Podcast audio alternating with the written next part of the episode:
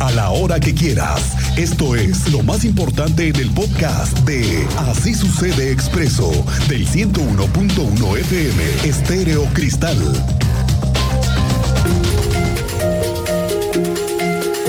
El presidente de la Defensoría de los Derechos Humanos del Estado de Querétaro, Javier Rascado, dio a conocer que iniciaron una queja de oficio por el caso de la bebé que sufrió quemaduras el pasado 23 de enero en el centro de salud del municipio de Tolimán. Dio a conocer que han dado acompañamiento a la carpeta de investigación donde se han recabado todas las pruebas y los informes que se requieren.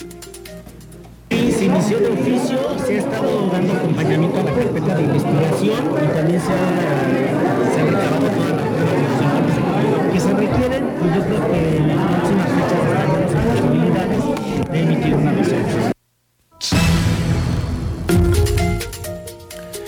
Temas de conflictos temas de conflictos entre vecinos de fraccionamientos, condominios, departamentos, cerradas. Son parte de todos los días y en la oficina donde se intentan resolver la mayor parte de las quejas entre vecinos. ¿Qué le digo que mayo ha sido el mes de mayor afluencia para la resolución de conflictos a través de la Dirección de Mediación del municipio de Querétaro. Se atendieron más de 1.100 vecinos y vecinas, la mayoría por temas controversiales con vecinos condominales y familiares. Ya lo platicábamos el otro día, es, oye, pimientos. Ahí está otro punto. Y entonces, uy, abre, ábrete la pluma. Pero pues si no has pagado, no, pues es que yo tengo derechos, ¿no? Es, es, parte de los primeros conflictos que se empiezan a ver. La responsabilidad con los animalitos que a veces los dejan ahí salir solos y que los animales que culpa tienen, ellos van y cumplen y hacen lo que tienen que hacer. Exacto. Pero el dueño es el ¿Qué huele? Y dónde está la correa, ¿no? Exactamente. Y que si tus vecinos y que tus fiestas, en fin, son parte de las quejas que llegan a estas oficinas. El director de mediación, Marco Colín, nos habló de las cifras con las que van los temas de mediación entre vecinos. Durante el mes de mayo atendimos a 1.172 personas. Es el mes en el que más eh, afluencia hemos tenido, tanto en actividades de difusión como en, eh, a, en, el acudir a los, a los centros delegacionales de mediación y también aquí a la dirección de mediación en todo el año. Eh, hemos atendido a 3.207 personas, de las cuales tan solo en el mes de mayo fueron 1.172. De estas 1.172, 555 fueron atendidas por temas de controversias vecinales principalmente es el tema que más nos ocupa durante este periodo de tiempo, el mes de mayo del presente año. En segunda instancia, el tema condominal también es eh, uno de los que más ha estado presente para la resolución de controversias a través de la mediación. Y el tercer tema que también estuvo muy presente en las, en las sesiones de mediación fue el tema familiar. Tome sus precauciones. Están anunciando cierres viales por obras en la lateral de Bernardo Quintana. Esto va a ser a partir de esta noche. La colocación de un banco de ductos para media tensión y telecomunicaciones. A ver si con eso se deja de ir el internet. A ver si con eso se dejan de ir los servicios en esta zona. Es la parte de la construcción del paso superior en Avenida Sombrerete.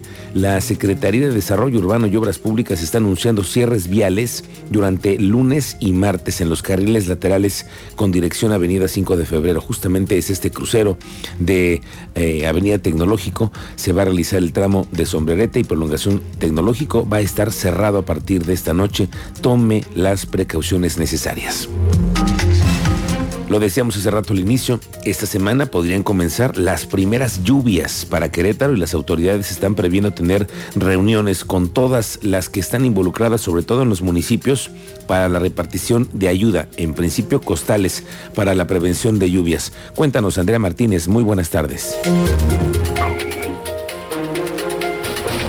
Andrea, adelante pretende que arranque la entrega de costales de arena en los 18 municipios del Estado, esto como bueno una medida de prevención ante el inicio de la temporada de lluvias. Así lo informó el coordinador estatal de protección civil, Javier Amaya Torres, quien bueno, pues nos adelantaba que justamente en estos días previamente, bueno, pues se reunirán con los representantes de las coordinaciones municipales de protección civil de cada uno de los municipios. Esto bueno pues para determinar cuántos costales de arena se distribuirán en cada y encharcamientos. Escuchemos, bueno, esta información que nos daba a conocer el día de hoy el coordinador estatal de protección civil. Sí, de hecho, este, esta semana vamos a tener una reunión con todas las coordinaciones municipales para que todos, este, todas las coordinaciones, incluso la estatal, eh, tengamos ya nuestra nuestra, nuestra dotación pues de, de costales y, y, de arena ya estamos vamos a vamos a planear esta semana ya con la, la cuestión de la temporada de lluvia. Y bueno, Amaya Torres agregó que también eh, pues se hará un llamado al sector privado para que apoyen con algunos costales de arena y bueno, por ende, la Coordinación Estatal de Protección Civil también cuenta con un amplio stock para distribuirlos en las zonas de mayor riesgo en esta Gracias, Andrea. Estamos pendientes. Como respuesta al posicionamiento del vocal ejecutivo de la Comisión Estatal de Aguas, Luis Alberto Vega Ricoy, quien afirmó que la UAC tiene adeudos por 40 millones de pesos con la dependencia estatal. La rectora de la máxima casa de estudios respondió al funcionario al aclararle que desde 1985 la UAC está exenta de pago de derechos estatales y municipales. Este fin de semana trasciende que la secretaria de Gobierno, Guadalupe Murguía, y el vocal ejecutivo de la CEA, Luis Alberto Vega, sostuvieron una reunión de trabajo con la rectora de la UAC y autoridades universitarias. En esta mesa se tomaron algunos asuntos como la ley que regula la prestación de los servicios de agua potable, alcantarillado y saneamiento que se acaba de aprobar y que también supimos hubo una protesta por parte de la universidad. Dentro del encuentro entre funcionarios del gobierno y autoridades universitarias destacaron dos temas ambos encausados a encontrar coincidencias entre ambos.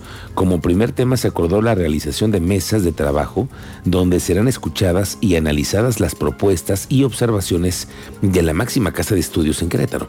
La rectora, Teresa García, explicó que durante la reunión que sostuvo con el vocal de la CEA sobre la sesión de derechos de agua a la universidad, escuche usted, ¿eh?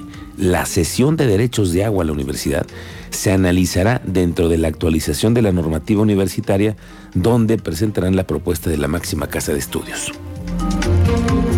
La, vino la licenciada Murguía y vino el vocal también de la CEA, nos reunimos con algunos y algunas funcionarios universitarios. Eh, eh, justamente para discutir eh, dos cosas. Una que eh, es justamente el poner sobre la mesa mesas de trabajo que tienen que ser rápido porque nosotros ya vamos a, ya vamos ya queremos entregar nuestra propuesta de ley. Entonces ya la UAC tiene una propuesta en este momento. Vamos a ponerla sobre la mesa con el vocal y poder llegar a algún acuerdo en ese sentido en donde la UAC eh, además pues retribuye siempre con proyectos este, relacionados con el agua en todos los sentidos. Entonces, eso lo seguiremos haciendo. Bueno, este fin de semana también trasciende en redes sociales una golpiza que recibieron un par de jóvenes a las afueras de un centro nocturno. Cuéntanos, Alejandro Payán, ¿cómo te va? Buenas tardes, bienvenido. ¿Qué tal, Miguel Ángel? Muy buenas tardes. Pues efectivamente, como lo comentas tras la denuncia a través de redes sociales de un influencer llamado Arro, Arro, Mercury, quien señaló que los golpearon en un antro llamado Pepe de Torres en la zona de Jurico, el presidente de la Asociación de Restaurantes, Bares y Discotecas del Estado de Querétaro, Rogelio García Torres, dijo que no cuentan con información en el caso, incluso que el establecimiento está agremiado a esta agrupación, aunque reconoció que este tipo de incidentes se dan muy poco en Querétaro. Si te parece, vamos a escuchar lo que nos comentó el eh, presidente de la Asociación de Restaurantes, Bares, Cantinas y Discotecas del Estado de Querétaro. Es muy escaso cuando se dan estos tipos de circunstancias, de que yo creo que en los últimos tres meses no ha habido estos estas circunstancias en Querétaro, yo creo que estamos gozando de una cierta tranquilidad, aun cuando de una parte y de otra parte, independientemente de quién tenga la razón, si el cliente pasado de copas es humillante o se pasa, pues bueno, va a llegar un momento en que los otros también pierden la cabeza o viceversa.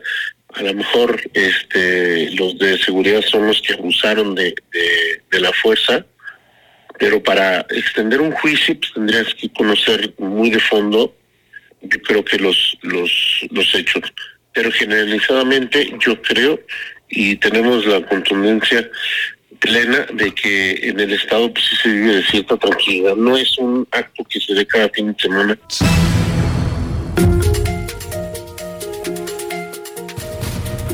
Oye, no cada fin de semana, pero se dan. Ese es el asunto, que se siguen dando. Así es, y es que el presidente de la Asociación de Restaurantes, Bares y Discotecas dijo que no tienen información al respecto, incluso eh, recomendó que la zona de convivencia le conviene a todos, tanto los establecimientos en Querétaro, materia turística, de negocios y otro tipo de actividades comerciales. Indicó también que hay casos donde se tiene que usar la fuerza, pues son muy escasos en este tipo de locales, por lo que como ya escuchaste a veces hay dos versiones de la historia, por lo cual hay que escuchar ambas. Eh, dijo que hasta el momento, pues el ambiente en estos eh, bares se limita a la tranquilidad para eh, beneficio tanto de los eh, dueños de estos establecimientos como de los consumidores, Miguel Bien, gracias Alejandro, estamos pendientes. Vamos contigo, Teniente Mérida, tú nos tienes el parte de lo que ha sido recientemente los hechos aquí en Querétaro. Cuéntanos, buenas tardes. Muy buenas tardes, Miguel Ángel. Buenas tardes a nuestro auditorio. Para platicarles que ahora vecinos vigilantes de la colonia Azucenas lograron detener a un presunto ladrón. Esto cuando un vecino se percató que este sujeto ingresaba a un domicilio en mediaciones de la privada Frida Kahlo, circuito David Alfaro Siqueiros, en la colonia Azucena, logra llevarse unas mesas y algunos objetos para posteriormente regresar y tratar de ingresar al domicilio ya con herramienta para su objetivo. Los vecinos tuvieron que intervenir, detenerlo y fue como se percató la policía porque en un primer llamado, cuando este sujeto ingresó al domicilio, no tuvieron los elementos, refieren los vecinos y ya después en el segundo llamado, cuando ya lo logran detener, se pide la intervención de la policía, quien llega y detiene a este sujeto eh, que está vinculado a, robos en la Loma 9 y sus inmediaciones, con información de inteligencia de los vecinos que ya lo tienen ubicado en la zona Miguel Ángel. Bien, teniente, lo platicaremos más adelante. Gracias. Morena conquistó cuatro de seis gobernaturas en disputa, entre ellas Quintana Roo, Oaxaca e Hidalgo. Venció de manera contundente, diría yo, y consolidó su presencia. A eso hay que ponerle el ojo en el sur de la República Mexicana. La otra gubernatura que obtuvo, conforme al conteo rápido del INE, difundido anoche, fue Tamaulipas, que estaba en manos del PAN. Con estos resultados, Morena pasará de 17 a 22 gubernaturas, una de ellas, por cierto, con el verde, lo que representa el 68% de los estados en el país. Antes de 2018, Morena no gobernaba ninguna entidad federativa. Para 2021 ya tenía dos, ya tenía 17 gubernaturas, en las que habitan poco más del 58 millones de mexicanos. Ahora, Morena gobernará casi 72 millones de personas, lo que representa el 60% del total de la población. La coalición Va por México, integrada por el PRI, PAN y PRD, ganó de manera amplia en Durango y en Aguascalientes, con lo que retuvo las administraciones que tenía en esos estados. Uno de los grandes perdedores de la contienda fue el PRI, que dejó ir dos gubernaturas emblemáticas, Hidalgo y Oaxaca. En Hidalgo no había existido una alternancia política en 93 años y la candidata derrotada fue Carolina Villano. El triunfo de Morena e Hidalgo fue de 2 a 1, con 60% de votos a favor de Julio Menchaca, el candidato morenista, con un 30% de la candidata tricolor. ¿Qué dijo los panistas? Obviamente están los panistas en Querétaro contentos con lo que les pasó, porque nada más tenían una opción, Aguascalientes, esa es la verdad. El senador en Querétaro, Alfredo Botello, sostuvo que Querétaro seguirá siendo un ejemplo nacional de un panismo que trabaja en unidad, que presenta los candidatos mejores. Esto luego de los resultados que sucedieron en seis entidades del país. Gracias, Diego. Sí, fíjate que eh, lamentablemente, como te lo decía, superó nuestras expectativas porque, bueno, a pesar de todo, a pesar de la ilegalidad y el autoritarismo del gobierno federal, tuvimos la oportunidad de ganar dos gubernaturas de seis. Eh, ¿Qué pasó? Pues muy claramente hubo una descarada operación de Estado contra la Alianza Va por México. El gobierno federal intervino constantemente atacando a la oposición. De tal manera que Querétaro va a seguir siendo ejemplo nacional del panismo, donde podemos trabajar en unidad, podemos trabajar para presentar las de los mejores candidatos.